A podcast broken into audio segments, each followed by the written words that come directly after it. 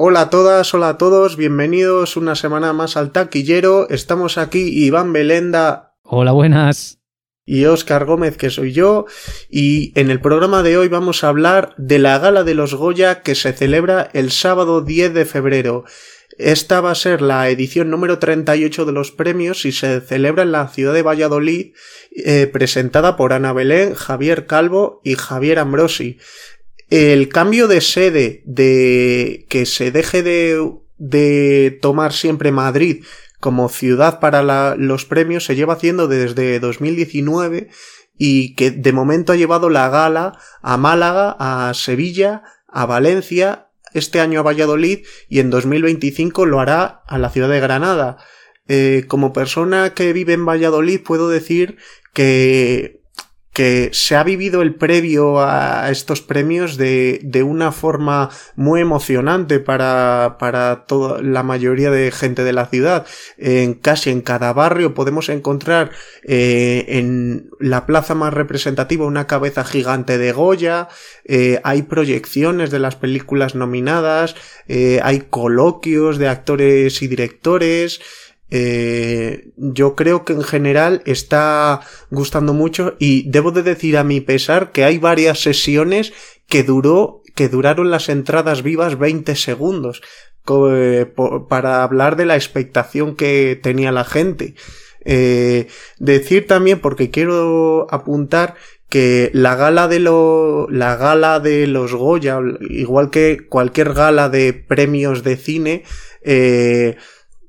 se encarga de darla la Academia de las Artes y las Ciencias Cinematográficas de España. Y el baremo que usan a veces es crítico eh, de una forma más purista pero otras veces eh, sus intereses van un poco más pues pues porque algo comercialmente ha funcionado muy bien y quieren premiarlo o algo creen que socialmente puede ser poderoso y igual su calidad no es eh, equiparable a otras, pero les dan esa, ese apoyo entonces, lo digo por toda esa gente que, que a menudo dice, jobar, ¿cómo, ¿cómo no ponen esta peli? ¿Cómo, ¿Cómo ponen a esta y no a esta? Al final no estamos valorando cosas cuantitativas, no es como el premio bota de oro que se lo dan al que más goles mete, pues aquí no, no hemos ido dando puntos, una película no va ganando puntos de ese mismo modo que se, que se gana en, en estadística deportiva. Y, bueno, para empezar, voy a ir nombrando a las películas nominadas a mejor película de este año. Han sido 20.000 eh, especies de abejas, Cerrar los ojos, La Sociedad de la Nieve, Saben aquel y Un Amor. Tengo que decir eh, que justo estas cinco pelis que están nominadas a mejor película son las que acaparan las eh, mayores nominaciones. 20.000 especies de abejas con 15, La Sociedad de la Nieve con 13, saben aquel con 11, cerrar los ojos con 11 y un amor con 7. Que esto mm, no, se, no se suele, o sea, la mayoría de años igual sí, pero por lo general no es algo, o sea, estadísticamente no es algo que, que suele suceder tampoco de forma fija. Es decir, por ejemplo, en los Oscar, hay una, eh, si hay una película nominada mejor película, probablemente no, no acapare eh, hablo de una de las 10 que haya nominadas, no acapare eh, como 8 nominaciones, igual 2, por ejemplo, me viene a la mente Vidas Pasadas, que está nominada a Mejor Película y a Mejor Guión Original, eh, pero aquí sí que hay como una especie en los Goya de, de efecto arrastre, ¿no? Es decir, hay una acaparación de, de nominaciones bastante grande para las películas que, que están nominadas. No suele, como digo, suceder todos los años, ¿no? Este año ha sucedido así. Y, y la verdad es que, es que, bueno, siempre me llama un poco la atención que haya veces que este efecto arrastre traiga consigo nominaciones a categorías eh, en películas que realmente te preguntas por qué han nominado esta película aquí. Y por ejemplo, me venía el caso de mejores efectos especiales para 20.000 especies de abejas. 20.000 especies de abejas en una película Eh, es, una película de vida rural prácticamente, donde los efectos, visu Perdón, los efectos visuales eh, realmente no destacan. Es decir, tenemos, mm, yo creo, eh, constancia de que en la mayoría de películas que se hacen sí que hay unos efectos visuales que apoyan a la imagen, pero que no son el plato principal ni, ni, destacan, como he dicho, de cierta manera. Eh, por poneros ejemplos, en una película como en esta, de 20.000 especies de abejas, por ejemplo, en una conversación que puedan tener dos personajes en una terraza, vemos que el fondo es eh, la pequeña ciudad o el pueblo, ¿no? Lo vemos, pues en estas películas se utilizan como los FX para introducir tal vez unos pájaros o añadir nubes al cielo y tal. Pero me llama un poco la atención que esté nominada esta película en esa categoría, ¿no? De hecho, ha sido un poco no, no, en este ejemplo en concreto, pero yo sí que recuerdo hace un par de años que El Buen Patrón recibió este premio a mejores efectos especiales y escuché a un monologuista, bueno, no sé si lo consiguió la nominaron, pero un monologuista decía todo el mundo flipándolo con Avatar y en verdad la película de los grandes efectos especiales era El Buen Patrón.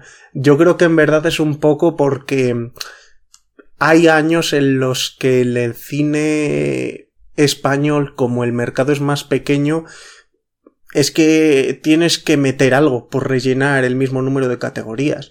Lo que hemos visto algún año con el cine de animación, tú decías, eh, han metido esta y, y, es que no puede, no puede haber otra. Eh, sí, bueno, yo creo que sí es verdad que, que, lo que dices tú, que igual no hay tantas películas eh, que puedan llegar a entrar en esa categoría y por eso tienen que rellenar. Pero, por ejemplo, eh, hay una película que se llama Kepler Sexto B, que la protagoniza Carre Lejalde, que es un drama social con toques de ciencia ficción. Em, y, pongo ciencia ficción entre comillas porque te la venden así, pero es un drama social. Pero que sí que hay en ciertos planos un trabajo de efectos visuales muy solvente. Y esa película perfectamente podría haber entrado, porque es como que esos efectos visuales apoyan bastante a la película en ciertos momentos. Eh, pero sí es verdad que es una película que no ha visto mucha gente, entonces yo creo que también va un poco por ahí. Hay una gran cantidad de películas que se que sacan a lo largo del año. Eh, y siempre hay algún estreno potente pero que no ve tanta gente. Y mm, igual yo creo que la gente no vio, los académicos no llegaron a ver esta película, porque podría haber estado perfectamente nominada, como por ejemplo podía estar Carra Lejalde a Mejor Actor Principal, si hablamos un poco de estos olvidos que puede haber cada año. Y, eso quería comentar también respecto a esto. Bueno, pues yo sí que, por seguir el orden en el que las he nombrado, eh, quería hablar de cerrar los ojos, porque en una de estas charlas que comento que en Valladolid han venido varios actores a hacer, eh, estuvo Manolo solo. Eh, de hecho, estuvieron, porque voy a hablar de, de, varios de estos en algún momento, Manolo solo, eh, Erika Auger, Malena Alterio, Carolina Juste y David Verdaguer. Pues Manolo solo, que es el protagonista de la película de Cerrar los Ojos, comentaba que, que bueno, que él cuando vio el guion pensó, mm, me han elegido a mí, pero con este personaje prácticamente haga el papel el actor que le haga, iba a recibir la nominación. No sé si lo dice porque consideraba que era un guion tan por encima de lo normal que, que aunque lo defendieran mal, iba a hacer un papel digno de ser de los considerados cinco mejores, o porque consideran que el nombre del director es tan grande que se le va a reverenciar ese, ese trabajo, sea lo que sea. Pero sí que me parecieron curiosas esas palabras por su parte, porque hemos hablado a menudo de él y nos parece un muy mm, buen actor a, los, a, los dos, pero pero yo creo que también es una forma de, de él como persona eh, un poco tímida que comentó que era, de quitarse flores. A ver, es un papel eh, caramelo, yo creo, para, para un actor. Eh, el que hace Manolo solo, que realmente, claro, Cerrar los Ojos es una película un poco... incluso la dirección de actores es mm, medianamente teatral, casi diría, ¿no? Es decir, porque es, una película también que se enmarca mucho en, en conversaciones entre dos personas eh, de forma constante, la declamación de los diálogos como que juega mucho en ese un aspecto teatral pero, pero, pero su construcción y su desarrollo yo creo que... Hombre, no creo que, cada, que, que, todos los actores pudiesen defender un papel como el que tiene Manolo Solo aquí. Manolo Solo es buenísimo y hace un trabajo enorme. También es verdad que Manolo Solo es eh, medio alter ego de Víctor Erice en esta película. Y digo medio alter ego porque hay otro personaje en la película interpretado por Mario Pardo, que entre esos dos personajes yo creo que son Víctor Erice. O sea, eh, eh, uno casi por su faceta de director, como Manolo Solo, y cierta personalidad, y el otro porque tiene una serie de diálogos sobre cine clásico, sobre, mm, digamos, el... Es verdad que tiene como un discurso un poco nostálgico respecto al cine del, del pasado y tal, pero que me suena mucho de haber escuchado a Víctor Erice hacer comentarios así al respecto, ¿no? Y mm, que por otro lado es un discurso muy parecido al que hacen otros directores de la edad más o menos de Víctor Erice. Mm, me, recuerda. Me recuerda un poco a, José Luis García en ese sentido. Claro, García, Scorsese y, y, estos actores, directores que han trabajado en los 70 o así y que están apagados eh, del cine que se hace hoy día. Eh, también este año se ha estrenado La Sociedad de la Nieve de Bayona. Yo creo que es la película más famosa, la que se ha hecho más famosa también porque como se estrenó prácticamente al tiempo en Netflix, se ha visto mucho. Y, y, bueno, se ha visto mucho y yo tengo que decir que por lo personal es la que más me gusta de Bayona teniendo en cuenta que a mí Bayona me gusta hasta un punto, ¿no? Siempre he comentado aquí. Eh, bueno, no sé si con Bayona eh, expresamente, ¿no? El hecho de que muchas veces le pierde un poco el sentimentalismo y aquí está mucho más controlado. Eh, yo creo que La Sociedad de la Nieve va a ser una película que, que va a arrasar, o sea, va a ser la que más nominaciones vaya a, a conseguir. La, es, perdón, sí, la que más premios va a conseguir. no lo tengo tan claro en mejor película, Mm, porque 20.000 mm, especies de abejas está eh, sonando muy fuerte, ¿no?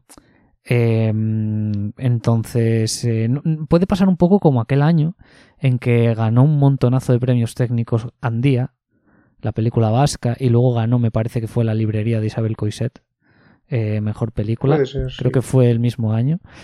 Y yo creo que, que, en este caso va a pasar un poco así, o sea, yo creo que dirección se lo va a llevar, guion adaptado se la va a llevar, fotografía muy probablemente también, efectos visuales por supuesto, maquillaje, sonido.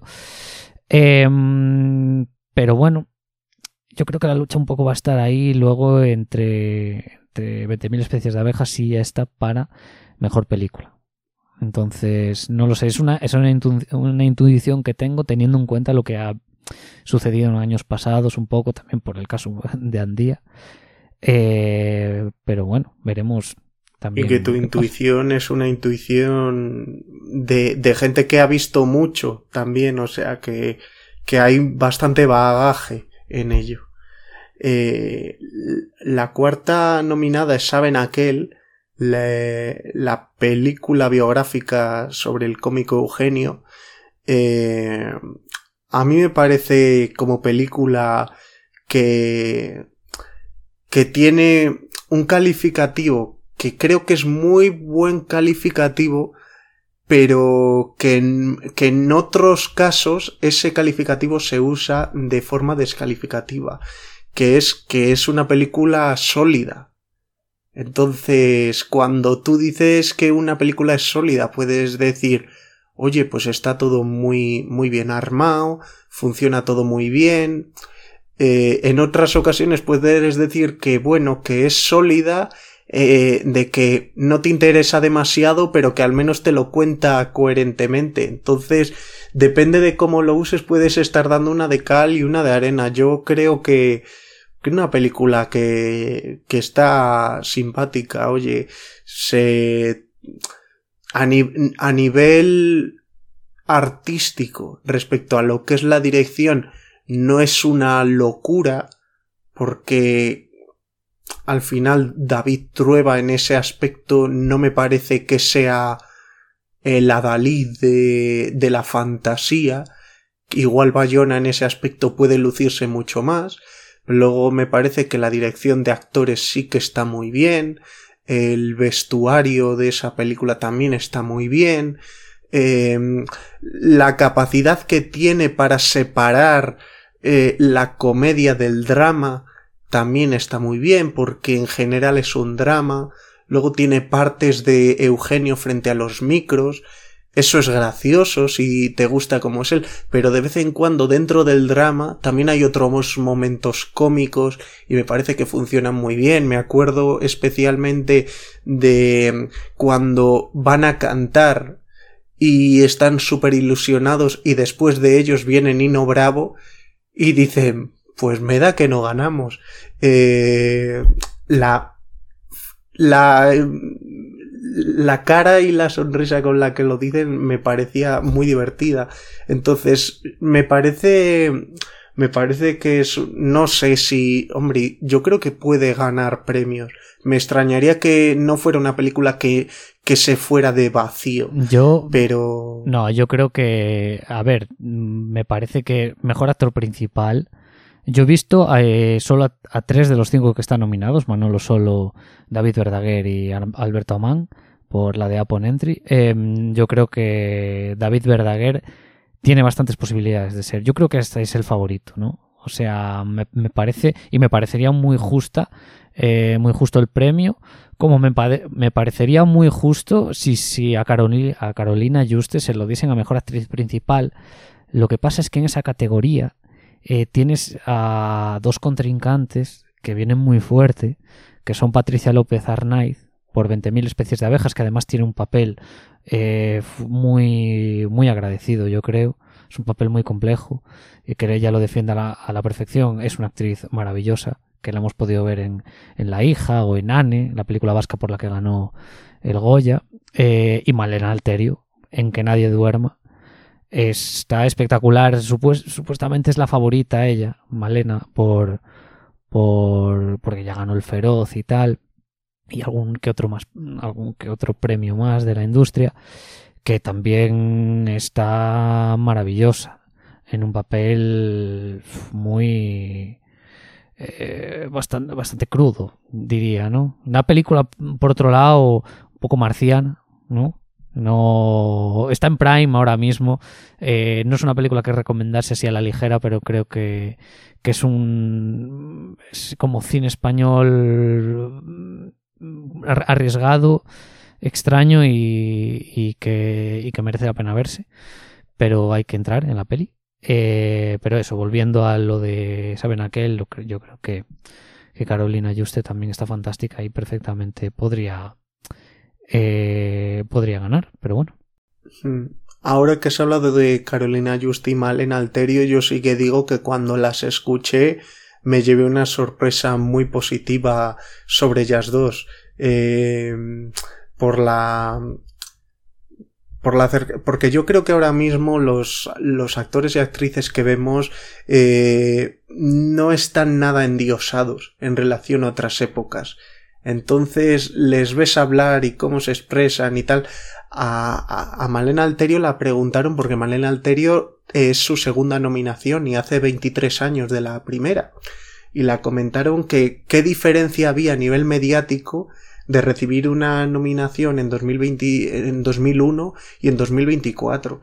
Y, y, lo que dijo es que, que estaba hasta las narices de ir a sitios, a hacer charlas y demás, que dice, a ver, que yo lo hago encantado porque la gente con la que las hago me cae muy bien, pero que yo en mi casa en el sofá estoy estupendamente. Lo dijo de una forma que sonaba muy divertido, no sonaba nada borde como igual lo he reproducido yo, pero pero la verdad es que cuando mm, ves el lado un poco más personal de los actores, eh, al menos de estos actores, lo agradeces mucho más por, porque ves porque ves que, es eso, que, que, no están nada endiosados. Eh, la última nominada es Un amor de Isabel Coixet, eh, protagonizada por Howie Kaukerian y Laia Costa. Eh, Laia Costa iba a haber ido a una de las charlas, pero al parecer está embarazada de nueve meses y no estaba como para viajar. Eh, bueno, de esta película hablan un poco que tal vez eh, se vaya de vacío, si tal, tal vez, eh, mejor actor de reparto para Hugo Silva. Es la que más... Bueno, mejor actor de reparto, mmm, si estaba pensando guion adaptado, pero como está la Sociedad de la Nieve, ya, ya ha pegado tan fuerte, igual no. Pero han hablado muy bien de Hugo Silva eh, y, y yo creo que es la opción más, más viable. Más viable ¿No te parece que Hugo Silva es un poco porque es al que no se le espera? Hombre, pues eh, es algo que ha comentado mucha gente, ¿no? Es decir, por lo que... Eh, o sea, que no se le espera que, que, gane. Por eso dices que igual es el que... No, no, que, no que no se le espera que gane, que le han nominado sí. porque es un poco el actor que tenían un poco considerado en una categoría de actor que salen cosas pero que no destaca por su actuación y le han dicho, ah, pues le vamos a nominar aquí que, que la película está bien. Bueno, no, no sé. Porque, porque ese, ese, tipo de cosas de vez en cuando pasan. Que tú ves que han nominado a un actor por hacer una película en papel que dices, yo creo que le han nominado porque les ha sorprendido que, que, se que, haya, que, se que haya, esté como cuando, como lo de Brendan Fraser cuando hizo La ballena, que indudablemente hizo un buen papel, pero que a la gente le sorprendió en especial por el caso personal excepcional que tenía, tenía. él. Sí, sí. Eh, no sé si será el caso aquí. Yo sí que he leído muchas cosas buenas de su papel. Eh, teniendo en cuenta que creo que es un papel bastante desagradable y tal, creo que se comentaba que el tío hacía la perfección de personaje. Este tipo de personajes que no he visto la película, ¿no? Pero eh, según dicen, el tipo de personaje que va de bueno y de persona agradable y tal, y en el fondo es un asqueroso y, y tal, y creo que, que, defiende muy bien eh, eh, su papel en ese aspecto, ¿no? Transmite lo que tiene que transmitir. Y, bueno, igual, igual no es el caso eh, que comentas tú, creo, eh, pero, pero bueno, no sé. No, oye, a mí me parece estupendo, ¿eh? Porque me parece que Hugo Silva es de estos actores que por, por, ser muy populares en su momento se les ha minusvalorado. O sea, no creo que sea Dustin Hoffman. Ya, claro. Pero, pero me parece que ha hecho este papel y más que está muy por encima de lo que se le ha considerado. Entonces, ni tan mal. Vale, estas son un poco las nominadas.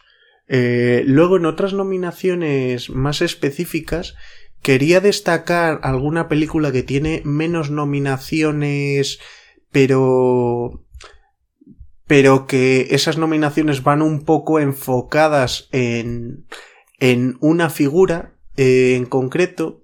Una de ellas es la película El maestro que prometió el mar que es una película basada en hechos reales sobre Anthony Benaigues que fue eh, un, un, profesor fusilado en la guerra civil eh, y una nominación que ha recibido esa película ha sido a mejor actor a Enrico Kerr eh, que bueno Enrico Kerr es un actor que lleva mm, poco tiempo de carrera al menos de carrera mm, visible reconocible por todos eh, el, el, papel yo creo que por el que más le puede reconocer la gente es el de Quien a hierro mata, esta película en la que Luis Tosar hacía de, de cuidador de una residencia con unas mafias y, y además este Enrique hacía un papel de, de, de mafioso gallego y tal siendo siendo él de origen catalán y tal y, un papel muy desagradable, muy garrulo, muy violento y además un tío violento que recibe violencia hasta un punto que, que, que está desesperado eh, y, y, oye, es un... No, no sé si entrará dentro de, de esas quinielas, pero que, que es un papel que, se le ha agradecido mucho el público cuando, ha, cuando se ha dirigido a él. Hmm. Sí, bueno, por, por quien a Hierro mata, eh, por aquella película había ganado el Goya Mejor Actor Revelación, y luego yo lo he visto en alguna película más, y, y, creo que tiene muchas tablas. O sea, yo por ejemplo en la película, pero incluso esta película que voy a nombrar puede parecer por por mm, género y tal menor. Y bueno, la película tampoco es que sea un peliculón, pero yo creo que es una película que está bien, que es La vida padre, con Carra Lejalde, era una comedia, ¿no? En el que él hacía de un chef que, cuyo padre de repente aparece después de estar desaparecido durante 30 años y tal. Y era una película que, sobre todo, bueno, más allá de que te pueda hacer más o menos gracia, yo creo que la película tiene bastante, bastante gracia.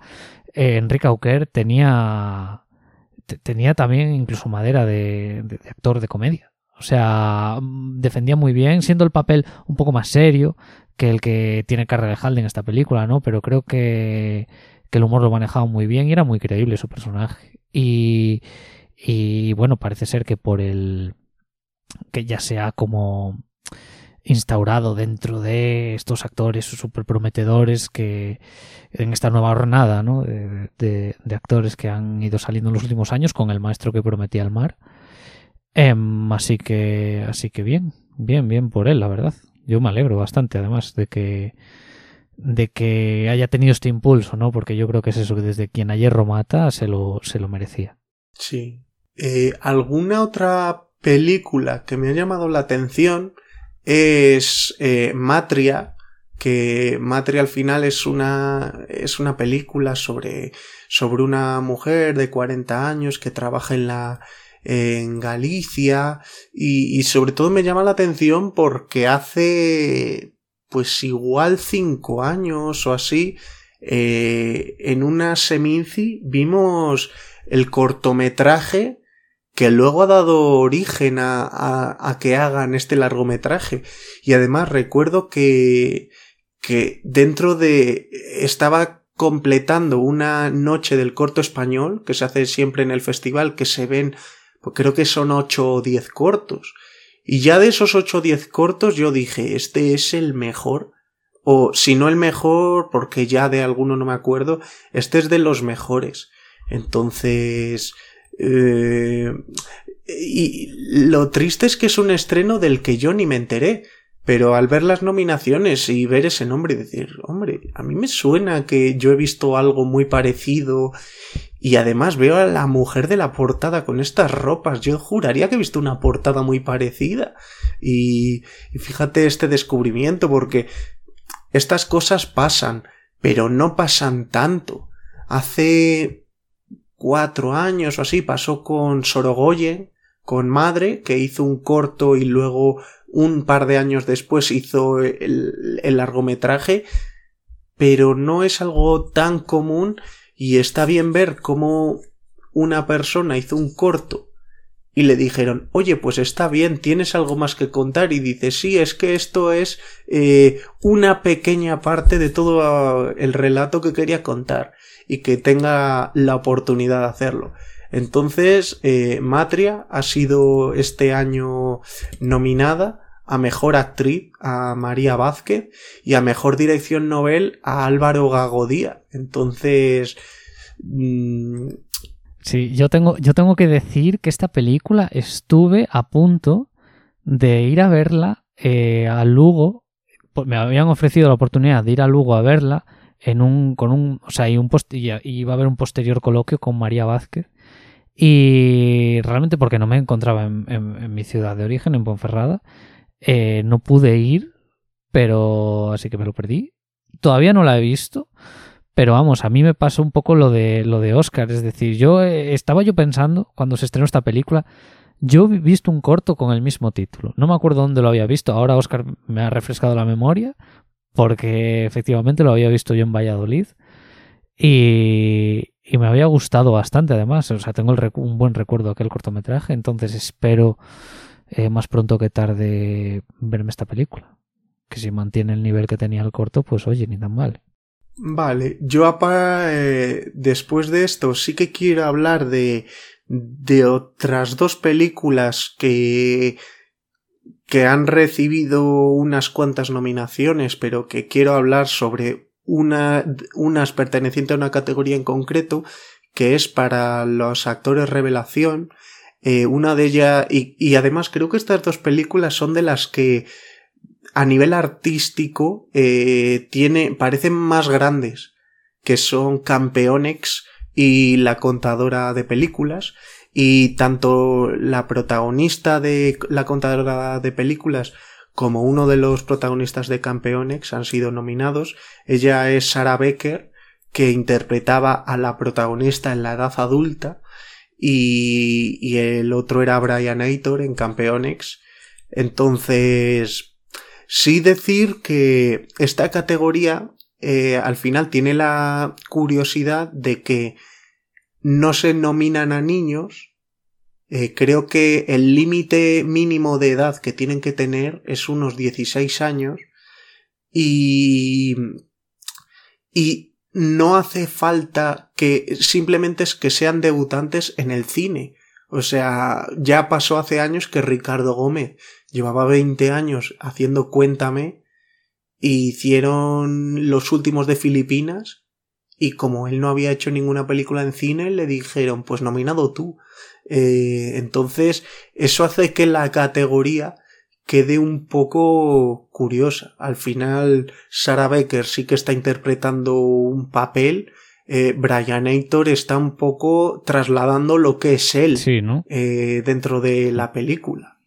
Una película que al contrario que su que su película previa ha recibido muchísimas menos nominaciones, como también era bastante de esperar. Hombre, no sé, la primera cuántas llegó a tener, es que no me acuerdo, pero igual fueron La primera no sé si sería el récord, pero sí que tendría igual 15, una cosa así. Te lo miro ahora mismo. Sí, sí. Bueno, me da la sensación de que la gente, eh, si quiere que la nominen para mejor... 11. 11. 11. Y esta 2. Sí, sí, sí, no, la verdad es que ha sido un, un bajonazo en cuanto a nominaciones bastante grande. Que estaba comentando que da la sensación de que estas categorías están como para... Es decir, son, el paso previo para que luego te nominen a mejor actor, actriz, actor de reparto, actriz de reparto. Porque es que me... Eh, quiero decir, hay, hay muchas veces que nominan a un actor o una actriz revelación y como has dicho tú de Ricardo Gómez, pero a mí me suena, es que ahora no, me, no recuerdo ningún nombre ahora, ¿no? Pero, pero sí ver a gente igual de 50 años, eh, por ejemplo, me estaba acordando de en El Buen Patrón, que de hecho lo ganó, tengo que mirarlo, eh, uno de los actores del Buen Patrón. Eh, un pagullo. El que, el, que, el que estaba fuera, el que estaba fuera haciendo la, la huelga. Ah, Fernando Albizu. Eh, no, no, no, no. El, el que estaba afuera haciendo el, la, la, sentada allí, este. Ah, Oscar de, la, Oscar de la Fuente, vale, no ganó. No ganó, pero Oscar de la Fuente eh, estuvo nominado a Mejor Actor Revelación y, y ya había hecho. Y había hecho varias cosas antes. Es decir, ya había salido en El Reino, ya había salido en el cover de Secund de la Rosa, o sea, ya había salido en cosas en plan, eh, y, y sí es verdad que estoy viendo que eh, tuvo una carrera mucho de series, del Ministerio del Tiempo, de Botajuan, de La Valla. Pero. Claro, pero al final, hoy día, las series y el cine están tan de la mano que no tiene mucho sentido decir que debuta alguien. Claro, claro, entonces por eso digo un poco lo de la categoría de paso, ¿no? Es decir, tú hasta que no pasas por aquí no te vamos a nominar a, las categorías principales. Eh, bueno, en cuanto a favoritas aquí, en estas categorías, eh, pues la Dani de, de, Te estoy llamando locamente, mejor actor revelación, eh, ganó Los Feroz. Supuestamente es la que es el que eh, va a ganar. pero suena mucho Matías Recalt por la Sociedad de la Nieve. También digo que Matías Recalt hace un papelón en esa película. La Dani también. Pero. Pero bueno, no sé. Mm, y luego mejor actriz revelación. Bueno, es que tampoco. Eh, hablo un poco por lo que he ido leyendo, porque únicamente he visto de las de mejor actriz revelación eh, la interpretación de Claudia Malaguelada por Criatura, eh, que está muy bien. Además, Criatura, por cierto, una película que tiene cuatro nominaciones y me parece una película muy valiente, muy que está nominada a mejor dirección, mejor actor de reparto y mejor actriz de reparto. Es una película eh, creo que valiente, necesaria y muy incómoda. O sea, es una de las películas, no voy a comentar tampoco mucho sobre la película para que la veáis y opinéis, ¿no? Pero tiene algunas de las secuencias más incómodas que yo he visto en años. ¿no? Al final os puedo comentar un poco que va sobre una mujer que de repente empieza a perder el deseo sexual y tal, y empieza como a hacer una un remember un poco, ¿no? De, de lo que ha sido su vida hasta ahora. Hay flashbacks de cuando ella era pequeña, con 5 años, cuando ella tenía 15, ¿no? Em, y digamos que las escenas en las que ella tiene 5 años, pues contienen alguna que otra escena un poco, pues eso, un poco que te, un poco, que te ponen un poco tenso e incómodo por lo que va sucediendo. Eh, no voy a decir mucho más, pero, pero sí que es una película que, que me sorprende que no tenga más nominaciones incluso, ¿no? Porque, porque creo que el tema es potentísimo y está muy bien llevado. O sea, podría estar a mejor guion original, podría estar a mejor actriz para Elena Martín y hubiese hecho como doble nominación porque está nominada, como digo, a mejor dirección. Pero, pero muy, eh, una propuesta muy interesante, como digo, y, digna de, poder verse. Y que está en filming, por si alguien la quiere ver también. Claro, siendo una propuesta de ese tipo es, es el lugar que, que le corresponde filming. Vale, luego eh, sí que quería citar alguna película que que ha tenido nominaciones menores, ya lo, que ha dicho Iván es que está muy claro, es que las que han sido nominadas a mejor película tienen muchísimas y luego las siguientes es como una mínima parte en relación. Entonces sí que quería hablar y muy para bien de Mama Cruz, que me parece la comedia más divertida de cine español que he visto este año. Eh, y, y, además es que me, me parece de, de, un humor que es que es muy agradecido porque es en plan no he, he, tenido muy pocas oportunidades de ver que estas personas fueran las que tiraran las líneas humorísticas de verdad que fue muy divertido y de hecho Kitty Mamber me parece que hacía un papel que, que aunque no haya sido, no ha sido nominada Kitty Mamber. No, no, no, no, Pero sí que me parece que es un papel muy para que, que no me hubiera tirado los pelos si la hubieran nominado. Luego Robot Dreams, que Robot Dreams, o sea, eh, eh, el Goya mejor película de animación le va a ganar Robot Dreams. Es que de ahí no hay discusión ninguna. Sí, sí, no, además. Pero, además, una película entera sin ningún diálogo. Eh, sí, bueno, y aparte, es decir, sí es verdad que este año, mm, a ver, se la van a dar a ella porque al final es la película también que está nominada eh, pues a la mejor película de animación en los Oscar, eh, ha tenido enormes, enormes críticas por todo, por todo el globo y tal. También es decir, es verdad que, que no es un año de, de películas em, en esta categoría de relleno, o sea, a ver, que, que entendedme, dispararon al pianista, por ejemplo, de, de Fernando Trueba, pues oye, mm, sí que creo que, que, merece la, que, merece la nominación como tal. Eh, y luego tienes, pues, la, la película que sería como la, la sucesora de Tadeo Jones, por estilo de animación, más que nada, porque no es del director, que es la de Momias, que sí es verdad que es una película que vi y no está mal tampoco. O sea, es una película que, creo que incluso está. O sea, no, las de Tadeo Jones no me, no me gustaron especialmente. Esta me ha gustado un poco más sin maravillarme. Y luego sí es verdad que hay otra que se estrenó en, en San Sebastián, que tuvo unas críticas bastante buenas para, en general, por parte de la crítica, no tanto por parte del, del, del público, que es el sueño de Sultana. El sueño de la Sultana, perdón. Y, y, bueno, sí es verdad que luego hay otra que es Hannah y los monstruos, que es así que no la he visto, o sea, ya no sé cuál es, pero, pero vamos, que hay como cierto nivel, ¿no? Eh, Sí. Porque hay a veces que, quiero decir, te encuentras con cuatro películas y tres de ellas. Bueno, el ejemplo que has dicho de 20.000 especies de abejas a efectos especiales, la animación en España generalmente ha sido la categoría que más destacaba en eso.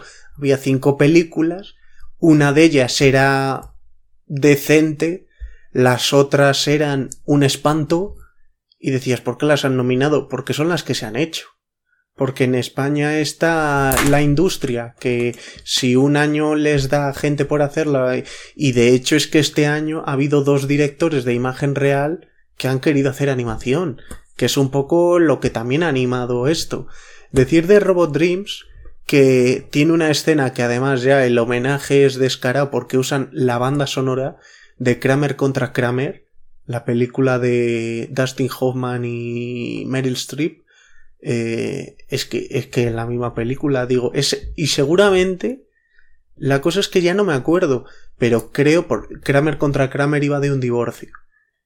Eh, en el parque en el que iban a pasar ratos con su hijo los dos era donde el que estaba animado para hacer la película. Además creo que por el año que se desarrolla la película estaba muy cerca también de, del estreno de Kramer contra Kramer y tal. A mí es una película que, que sí que me gustó y de hecho es que alguna vez he hablado del creador de, de, de esta película. A mí me parece, dentro de los directores españoles, me parece único. También es un director que se toma su tiempo entre proyecto y proyecto. ¿eh? Al final, en estos últimos 12 años, solo ha hecho tres películas. Claro, y, hay que pensar las temáticas de, de, cada una de ellas. Que aquí haces una animada muda, luego haces una película muda de Blancanieves con toreros, eh, otra que es como una comedia negra de bodas y asesinos en serie. Luego otra sobre el mundo del porno en los 70 y tal, o sea que que es que a la hora de elegir los temas es, sí, la verdad es único. Nunca sabes por dónde te va a salir, ¿eh? No, no, por eso a mí me parece tan interesante, porque. porque te pilla del revés siempre. Y estaba yo pensando en otra película que está nominada a una categoría, que es eh, Bajo Terapia.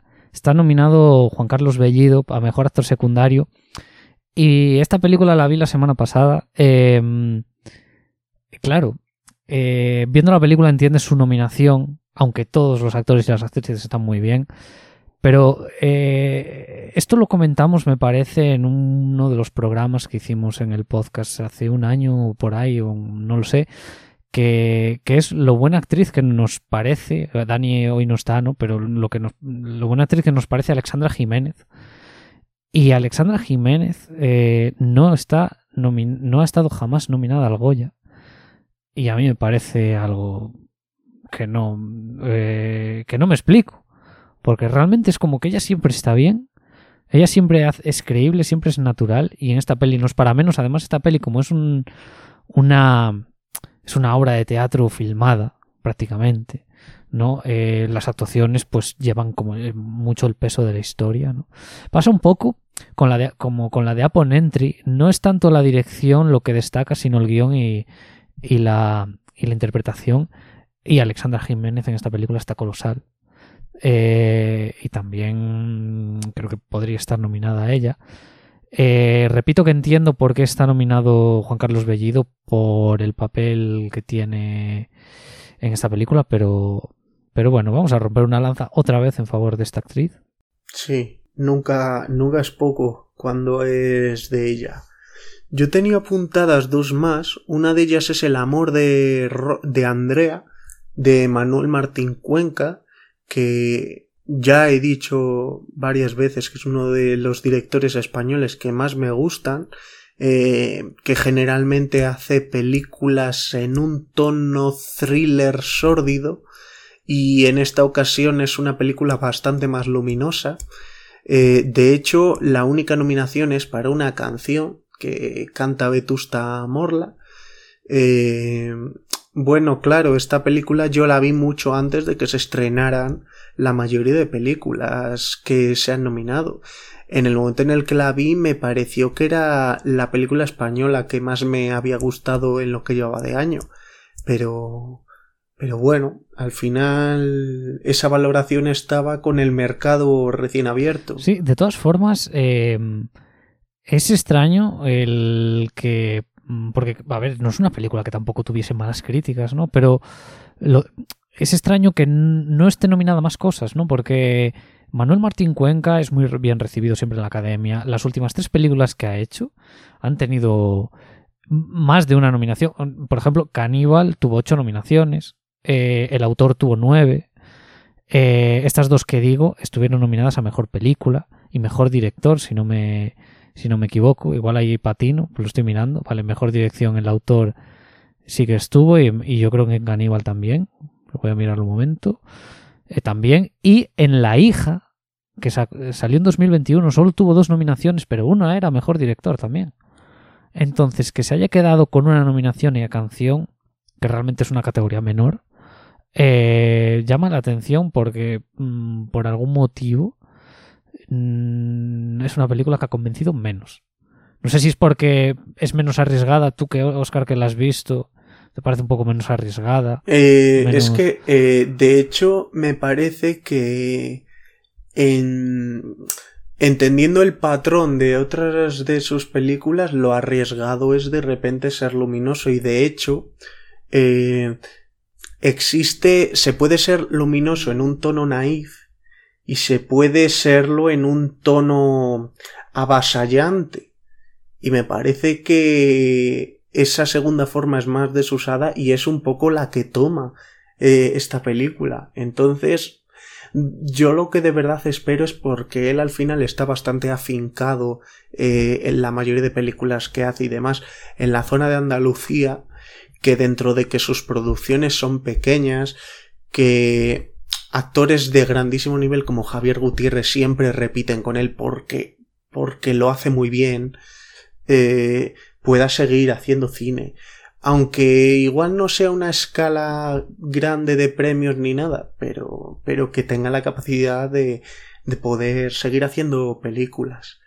Y, y por último tenía apuntada de las películas con menos nominaciones Valle de Sombras, que es esta película que se ha grabado en el Himalaya, eh, que de hecho la mayoría de nominaciones que tiene son las que tenía que tener, porque no creo que por otra que les que, que merezca que le des otras. Ya le dieron al dire, eh, a su película a la película del a la anterior película del director premios de más por un producto menos deslumbrante, porque es que al final el, el poder grabar ahí y el en un plano simplemente levantarte la cabeza del autor y ver esas montañas y ver esos paisajes ya me parece una experiencia tan fuera de tiempo porque porque no vemos que pasen cosas así en el cine ni siquiera la sociedad de la nieve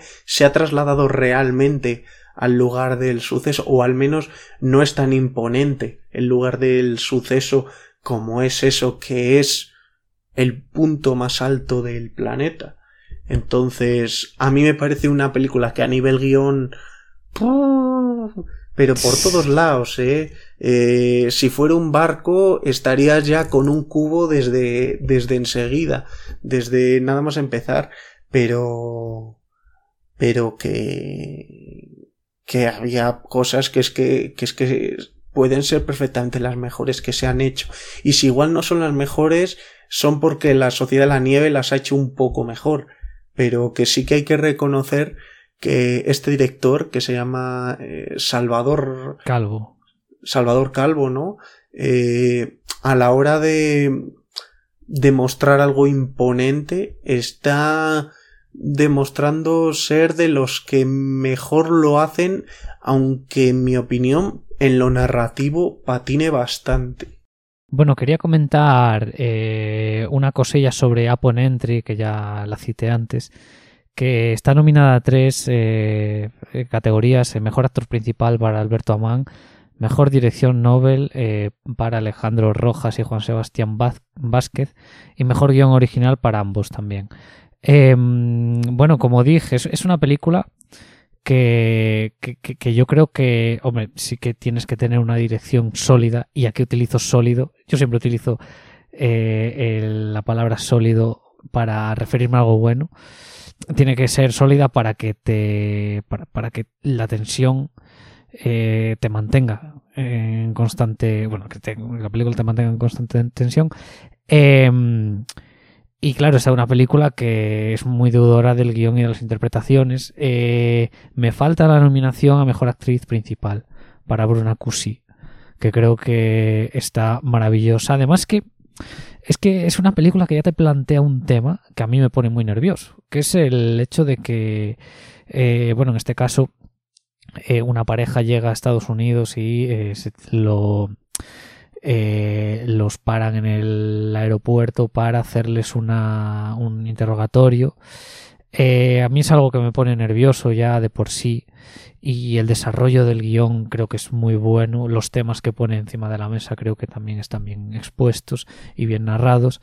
pero las interpretaciones son de primer nivel y Bruna Cusi eh, creo que está maravillosa. Em, una actriz a la que hemos visto en verano de 1993, en Hogar, con, Javier Gutiérrez. Bueno, es una actriz catalana que también se ha movido mucho eh, haciendo cine catalán, la, vampira de Barcelona, por ejemplo, otra película en la que la, hemos visto.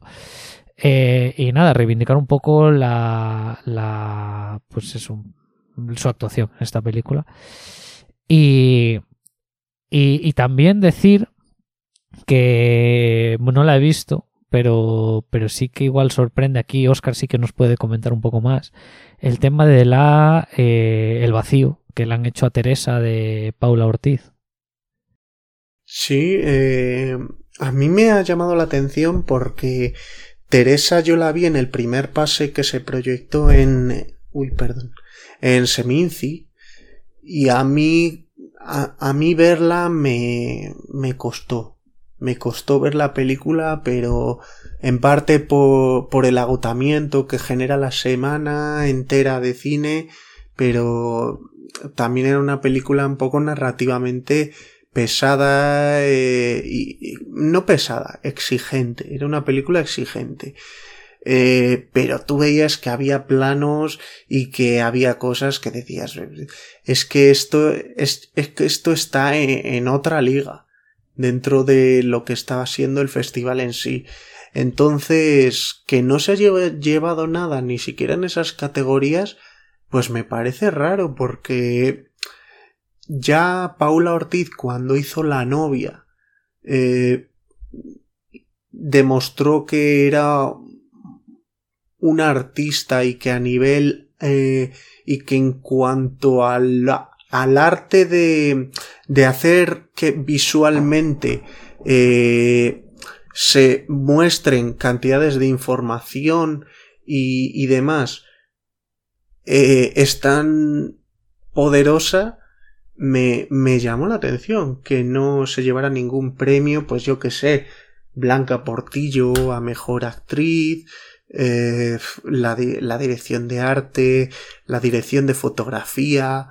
No estoy hablando porque, porque ya he dicho un poco lo que me parecía de tono la, la película, pero, pero yo creo que un par de nominaciones sí que podría haber tenido. Me, me chocó realmente. Sí que quería añadir a mayores que estabas hablando de Upon Entry para que la gente que igual es un poco perezosa se anime a verla, que es una película que dura hora y diez, que es una duración muy desusada y que es muy de agradecer encontrarte thrillers con esa duración eh, y, que y que funcionen tan bien. Entonces, para dar esa información también por si alguien dice, bueno, no sé si venga, que solo es una horita y algo. Y, son más que suficientes para hacértelo pasar mal. ¿eh? Claro, es que igual un día hablamos de, de la problemática que es a veces tener que alcanzar las dos horas para, para las grandes producciones que se autoexigen esa duración y les pesan más que les que les y no porque el final esté mal, sino porque para que el final no esté mal hay un momento a mitad de la película que lo está para poder estirar y, y es algo que pasa hasta en las películas que no que en varias películas que nos gustan que hay algún momentín que dices y yo no sé si la película lo requería o te has estirado para para eso porque ya sabemos que y tiene toda la vigencia del mundo que hay gente que no va muchas veces al cine y cuando va lo considera una lo considera que tiene que ser algo que le guste y, cree que una película que está bien tiene que cumplir ciertos patrones, entre ellos que tenga una duración de dos horas. Tú pagas por dos horas. Bueno, hay gente que, que se que, que, se autoconvence de que de que no pagan, o sea, bueno, se autoconvence, que comentan que no pagan para ver películas de hora y media. Yo he leído por ahí cosas, ¿no? Claro. Es decir, que, que ya requiere el espectador eh, una duración, ya exige el espectador una duración de dos horas para eh, ir al cine, ¿no? Mm. Si es una película grande, pues le añades media o una y ya llega un punto que dices, ¿cuándo una película es grande? ¿Eso lo decides tú o lo decide el público? Eh, hay muchos ejemplos irreprochables de películas recientes que son grandes. El, el, Renacido dura casi tres horas y yo creo que es grande sin ninguna duda. Eh, Los Asesinos de la Luna tiene esa duración, pero pero que ya desde el, el primer fotograma tú dices, ostras, esto no es poca cosa.